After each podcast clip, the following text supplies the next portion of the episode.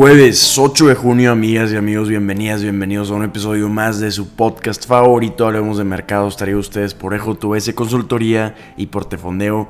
Bienvenidos al podcast que los llena de las noticias más importantes e interesantes sobre economía, finanzas y negocios. El podcast que siempre los mantiene informado y con temas de conversación. Empezamos. Empezamos hablando de cómo amanecieron los mercados el día de hoy. Amanecimos con mercados flat, amanecimos con mercados sin movimientos. Tenemos al Dow Jones moviéndose un 0.0%, al S&P 500 incrementando un 0.06% y al Nasdaq subiendo un 0.10%. Hablando de los rendimientos de los bonos del Tesoro, tenemos a este bono a 10 años del Tesoro de Estados Unidos en 3.81%, estando con un incremento de 0.027%. ¿Qué están esperando los inversionistas? Como lo hemos comentado en repetidas ocasiones en este podcast, parece que los inversionistas están en una sala de espera esperando la próxima reunión de política monetaria de la Reserva Federal, que de seguro ya se saben de memoria la fecha, es el 13 y el 14 de junio.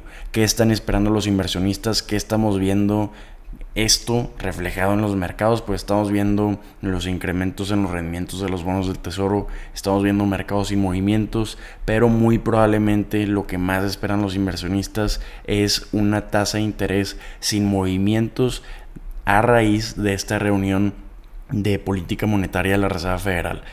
Aunque tenemos algunos factores que pudieran estar influyendo sobre esta edición, por ejemplo la inflación, el objetivo de la Reserva Federal es tener una inflación de 2% y todavía se encuentra muy por encima la inflación de este objetivo que tiene la Reserva, aunque por otro lado estamos viendo que el crecimiento de los salarios está disminuyendo, entonces eso también podría estar influyendo para detener estos incrementos en la tasa de interés. Por eso no hemos visto tantos movimientos en los mercados. Ayer el SP 500 cayó un 0.38%, el Nasdaq cayó un 1.29% y el Dow Jones subió un 0.27% o 91.74 puntos. Hablando de qué es lo que están hablando en el mercado, qué es lo que más está hablando dentro de las noticias, pues son claramente las imágenes de Nueva York, el humo que se ve en toda la ciudad, desafortunado a raíz de los 436 incendios forestales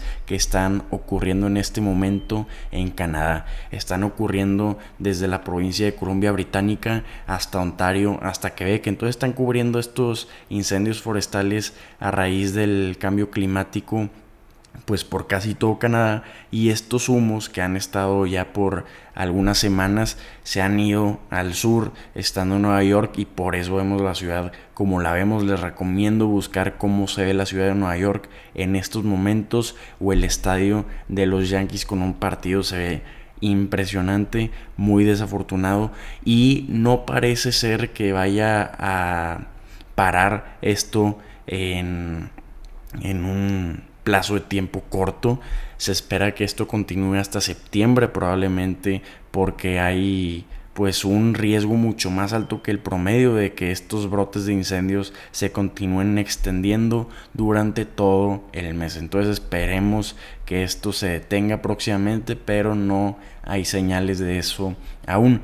Y hablando del mercado de criptomonedas que estamos viendo, pues estamos viendo que en las últimas 24 horas ha mantenido estable el precio de Bitcoin cayendo solo un 0.5%, pero estando encima de los 25 mil dólares, estando en los 26 mil 450 dólares. Hablando sobre los avances de la demanda a Binance pues estamos viendo argumentos muy interesantes por parte de los abogados de Binance. Están sacando un argumento de que el presidente de Comisión de Bolsa y Valores de Estados Unidos, de la SEC, Gary Gensler, ofreció ser asesor de la empresa matriz de Binance en 2019. Entonces esto ha estado causando muchísima controversia porque está demostrando probablemente un conflicto de interés.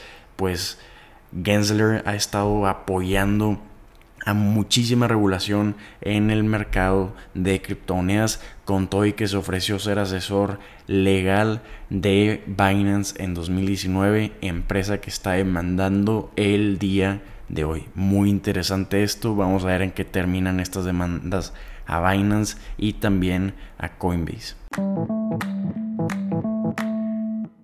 Vámonos con noticias de México y es que sorprendentemente no hemos hablado de esto en el podcast y es que la inversión extranjera directa en México aumentó un 48% en el primer trimestre, los primeros tres meses de 2023, en comparación con el mismo periodo en años anteriores. Esto nos está indicando pues los esfuerzos del tema en tendencia que es el nearshoring, que es que las empresas se están moviendo a México debido a su facilidad de comercio que tiene con Estados Unidos y también a que se quitan todos los problemas de cadena de distribución, de cierre de plantas, entre otros temas. Entonces por eso hemos visto que en estos primeros tres meses del año hubo una inversión extranjera directa de 18 mil 600 millones de dólares durante estos primeros tres meses de 2023 y esta inversión extranjera directa está excluyendo la fusión de las empresas de medios que son Televisa y Univisión y también la reestructuración de Grupo Aeroméxico. Esto de acuerdo a datos de la Secretaría de Economía y estamos viendo que este fuerte aumento se produce a medida que las empresas, como ya comentamos, están queriendo acercarse a los consumidores de América del Norte y por eso agarran de Hub a México. Hablando de a dónde está yendo esta inversión en México, se está yendo a Nuevo León principalmente con 2.300 millones de dólares de inversión. Jalisco recibió 1.200 millones de dólares ocupando el segundo lugar y Puebla y Estado de México recibieron 0.9 mil millones de dólares cada uno. La mayor parte de inversión provino de empresas que ya están en México, pero están expandiendo su operación. Esto, hay un jugador clave que se ha estado beneficiando enormemente de estas noticias de inversión extranjera directa y es Prologis Property México.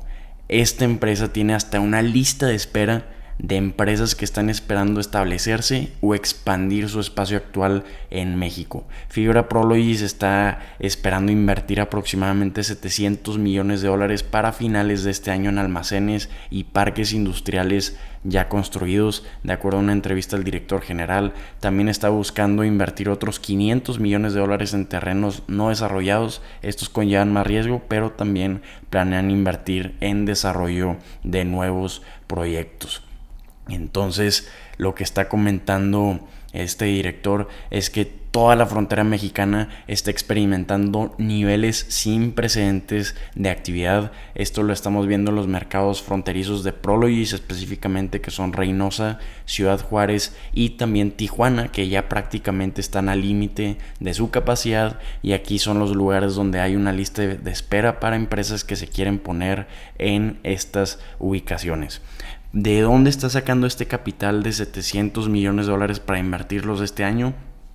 Pues 400 millones de dólares de Fibra Prologis vienen de una venta que realizó en mayo también modificó una línea de crédito de 400 millones de dólares con nueve bancos y aquí tiene una opción de incrementarlo a 500 millones de dólares. Entonces Fibra Prologis cuenta con 850 millones de dólares para invertir, de los que se espera que gaste 700 millones de dólares para este año con el efectivo que tiene.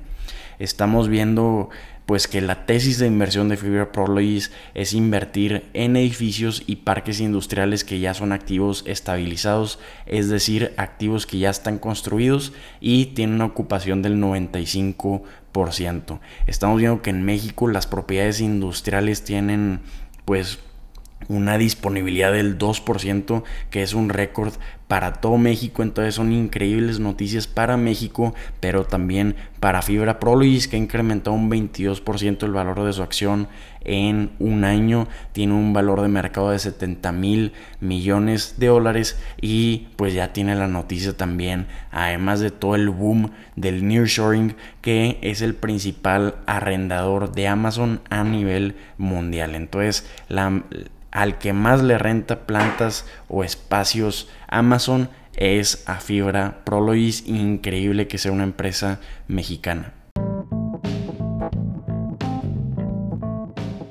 Amigas, amigos, episodio corto el del día de hoy, pero estas son las noticias que tienen que saber el día de hoy. Espero que la información compartida les haya resultado de gran utilidad. Si así lo fue, ya se la saben, los invito a compartir este contenido en sus redes sociales, a que pongan 5 estrellas a este podcast donde nos estén escuchando. Nos ayudan a expandir esta gran comunidad y a continuar publicando este tipo de contenido. Soy Eduardo y si tienen cualquier duda o comentario, mándenos un mensaje por nuestras redes sociales. Ahí estamos al pendiente y espero que tengan un excelente día. Mañana nos vemos. ¡Ánimo!